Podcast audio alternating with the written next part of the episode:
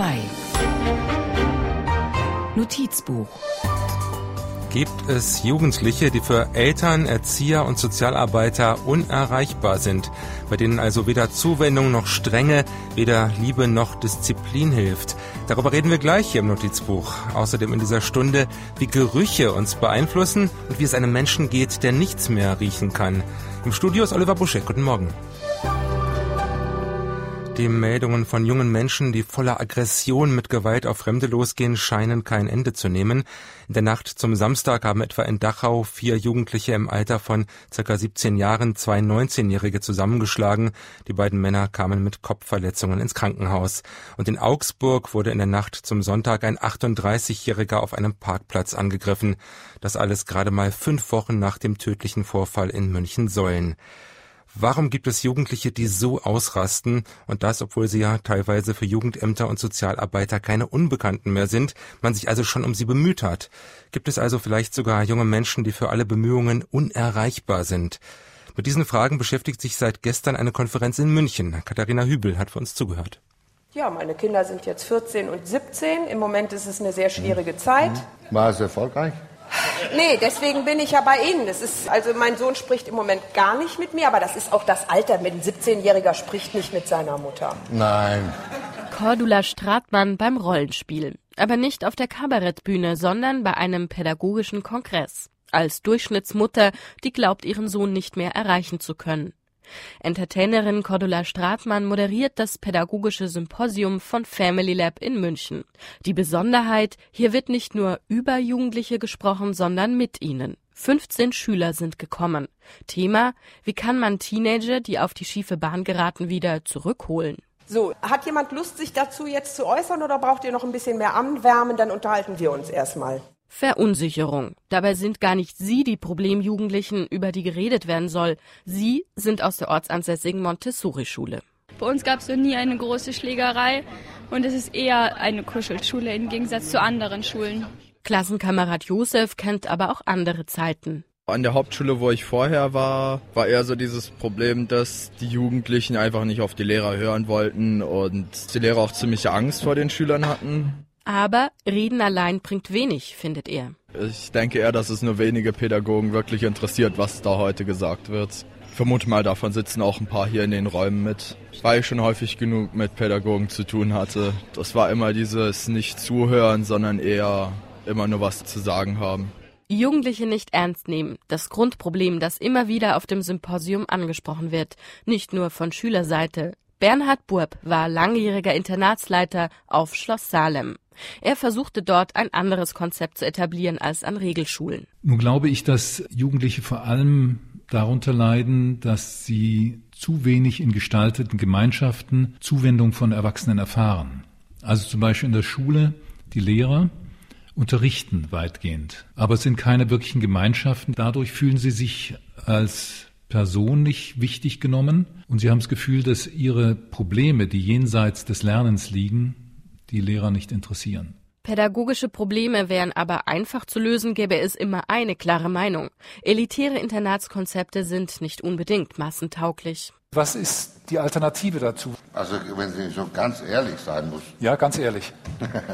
dann glaube ich, wir sollen die Schulen also einfach schließen. ja. Das ist natürlich übertrieben. Dennoch, nicht alle glauben wie Bernhard Burb, dass die richtige Schule alles kitten kann, denn oft traumatisieren Eltern ihre Kinder so schwer, dass Lehrer nicht mehr helfen können. Weil die Eltern weiter drogensüchtig sind, weil die Eltern die Kinder noch schlagen, sodass Traumatisierungen normalerweise bis zum 10., 12. Lebensjahr stattfinden. Und bis dahin ist so dieses Grundmuster dessen erreicht. Also ein Kind, das geschlagen wurde, reagiert auf der Straße wieder, indem es schlägt. Rupert Voss ist Sozialtherapeut und Initiator der Work and Box Company.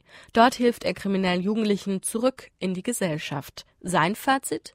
Das System versagt, weil es wenige Institutionen gibt, die diese Jugendlichen ganzheitlich begleiten, als komplette Struktur bis hin zur wirklichen, definitiven Integration in die Gesellschaft. Das heißt, Therapie und Arbeitsmöglichkeiten fehlen oft. Cordula Stratmann, vor ihrer Fernsehkarriere Familientherapeutin und Sozialarbeiterin, glaubt auch, dass sich die Gesellschaft viel zu oft aus der Verantwortung stiehlt. Alle, alle, alle sind wichtig. Jeder ist zuständig. Und das ist eins der Probleme, wenn ein Jugendamt sagt, wir sind nicht zuständig. Alle sind immer zuständig. Ich glaube, das Gefühl müssen die Jugendlichen mal kriegen. Erziehung ist Beziehungsarbeit, ist das Resümee des ersten Tags Pädagogensymposium. Und wir kriegen jedes Mal Krach darüber, weil ich muss dem ja nicht sagen, dass Saufen scheiße ist. Das weiß der ja. Mhm. Und äh, ich sage ihm immer, wenn du so weitermachst, säufst du dir dein Hirn weg. Du wirst nie irgendwie erfolgreich sein, wenn du dich so dumm säufst. Mhm. Was im Rollenspiel charmant klingt, ist in der Realität eine elterliche Bankrotterklärung. Vorwürfe statt Dialog. Aber ein Hoffnungsschimmer zeigte sich auf dem Kongress. Ja? Ja, ich wollte nur mal fragen, weil es jetzt sowieso ein großes Thema ist, ähm, wie definieren Sie Komasaufen? Also was ist das für Sie? Was glauben Sie, was die Kinder, also wir, da machen? Sehr gut. Soll ich dir mal was sagen? Das weiß ich nicht. Der Dialog zwischen Jugendlichen und Erwachsenen hat begonnen. Gleich sprechen wir hier im Notizbuch mit einem Mann, der plädiert schon seit Jahren für mehr echten Dialog zwischen Jugendlichen und Erwachsenen. Und Sie konnten ihn auch gerade schon kurz hören, der dänische Familientherapeut Jesper Juhl. Gibt es unerreichbare Jugendliche oder sind unsere Arme zu kurz? Diese Frage steht über einer Konferenz mit Pädagogen, aber auch mit Jugendlichen, von der wir vorhin schon gehört haben. Veranstaltet wird diese Konferenz von Family Lab. Das ist eine Elternberatungsstelle, die der Däne Jesper Juhl vor einigen Jahren gegründet hat. Jesper Juhl war Lehrer, später wurde er Sozialarbeiter, bis er schließlich gemerkt hat, dass das Problem in seinen Augen nie die Kinder waren, sondern immer die Eltern. Und so ist er dann Familientherapeut geworden. Ich habe mit Jesper Juhl heute kurz vor der Sendung gesprochen und ihn gefragt, glaubt er, dass es Jugendliche gibt, die für alle Bemühungen von Eltern, Erziehern und Sozialarbeitern unerreichbar sind? Also ich war bei dieser Aussage vor ein paar Jahren sehr aufgeregt. Ein Professor in Sozialpädagogik hat gesagt, es gibt mehr und mehr und mehr unerreichbar oder pädagogisch unerreichbare Jugendliche. Und das glaube ich einfach nicht. Also ich glaube, es gibt eine Handvoll vielleicht innerhalb München, wo man mit irgendeiner Recht sagen kann, das ist jetzt zu spät. Aber was gemeinsam für diese Jugendliche ist, ist ja, dass ihre Geschichte ist voll von Jugendamt, von Lehrer, von allerlei Pädagogen, die über Jahre versucht haben. Und damals waren die Jugendlichen nicht unerreichbar, da haben die Erwachsene nur zu kurze Arme gehabt. Ein Beispiel ist ja auch einer der Täter aus Säulen, wo man ja auch sagt, aus pädagogischer Sicht wurde alles für den getan, was man tun konnte. Man hat es mit Zuwendung versucht, man hat ihn auch die Konsequenzen von Fehlverhalten relativ schnell spüren lassen. Also all die Sachen, wo sich Pädagogen eigentlich einig sind, ja, so muss man mit gewalttätigen, gewaltbereiten, aggressiven Jugendlichen umgehen. Trotzdem hat es nicht geklappt. Nein, und deswegen haben wir dieses Symposium, weil wir brauchen wirklich ein Paradigmewechsel in unserer Arbeit mit Jugendlichen. Diese Belernung, Bestrafung, Konsequenzen, so weiter funktioniert überhaupt nichts. Es hat nie funktioniert, möchte ich gerne sagen. Ich war seit Mitte 60er Jahren mit Sozialpädagogik beschäftigt und es hat nie funktioniert. Wir waren nie in unserer Gesellschaft erfolgreich. Und jetzt machen wir bloß weiter und die Jugendlichen ist es, sind ja heute eigentlich für Politiker, für viele Medien ein neues Feindbild für unsere Gesellschaft. Und das, glaube ich, ist nicht nur traurig, das ist auch sehr gefährlich. Wie könnte man denn mit Jugendlichen besser umgehen, wo man sieht, der hat Probleme, der könnte auch Probleme machen? Da muss man sich für die, für die einzelne Jugend einfach interessieren. Das hört sich vielleicht so ein bisschen blöd aus. Wir haben keine Tradition für Dialog mit Jugendlichen. Nicht in die Elternhäuser, absolut nicht in die Schulen und für Jugendamt auch nicht. Man hat immer ein Ziel. Die Erwachsenen haben immer, die wollen immer was. Die haben immer ein Projekt mit die Jugendlichen. Und niemand mag das. Goethe hat's gesagt. Man merkt die Absicht und ist verstimmt. Und die Jugendlichen hier können sagen, wir merken die Absicht und werden verrückt.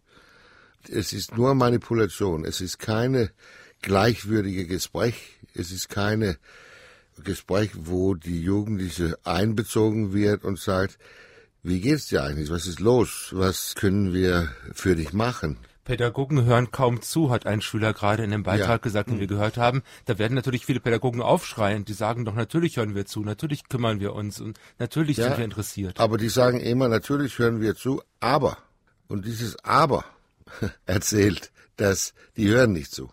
Die lassen es nicht rein, reflektieren nicht darüber, kommen nicht zurück mit etwas davon die Jugendlichen sinnvoll ist.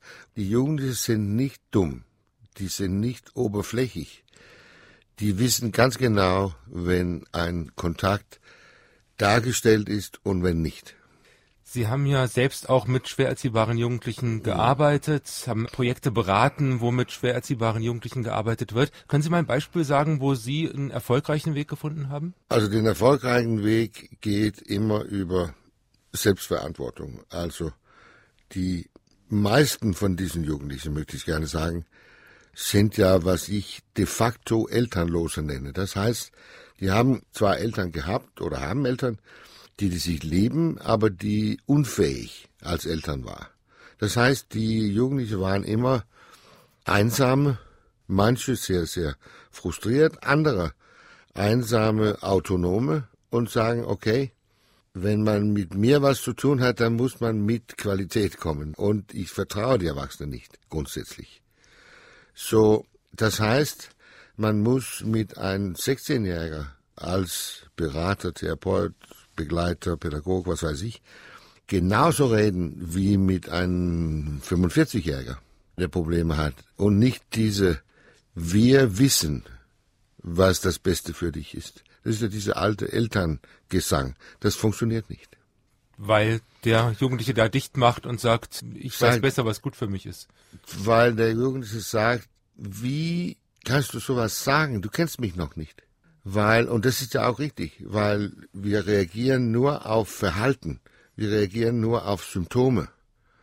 Also die Schläger im U-Bahn und das ist natürlich grausam. Aber das ist ein Symptom. Ich habe gelesen, dass Sie zum Beispiel in einem Fall ähm, den Erziehern geraten haben, überlasst doch den Jugendlichen selbst die Entscheidung, ob sie zur Schule gehen wollen oder nicht. Ja. Wie war das? Also das war in einer Einrichtung für, was wir in Dänemark die Restgruppe nennen. Das heißt, die 13, 14, 15-Jährige, die niemand eigentlich, also mit fünf, sechs verschiedene Schulen hinter sich und Pflegeheime und so weiter und so fort. Und da hat man die gesagt, du musst zur Schule gehen und die wollten nicht zur Schule. Die können morgen nicht aufstehen alles war unmöglich. Und dann haben wir die Jugendlichen gesagt, also das ist ja nur Tatsachen, haben wir gesagt. Sag, hör mal, ich sehe, du hast keine gute Erfahrung mit Schule, überhaupt. Jetzt ist es so, dass unsere Gesellschaft will, dass du zur Schule gehst. Du kriegst jetzt einen Monat und da kannst du dich entscheiden, will ich zur Schule oder nicht zur Schule. Und was passiert ist, ist, dass innerhalb zwei, drei Wochen haben 90 Prozent sich dafür entscheiden, sagt, ich möchte gerne zur Schule. Und hier reden wir über Jugendliche, die so zerstört sind bei Erwachsenen, dass man kann es sich kaum vorstellen.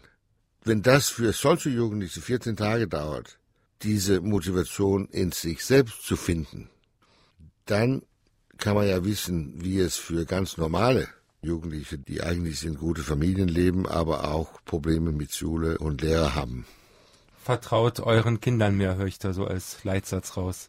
Ja, vertraut eure Kinder, aber nicht vertrauen in diesem Sinne, dass die Kinder immer so machen, was die Eltern wollen. Aber vertrauen, dass die Kinder das Beste machen, was sie überhaupt schaffen. Sagt der Familientherapeut und Autor Jesper Juhl. Vielen Dank, dass Sie bei uns waren. Danke auch.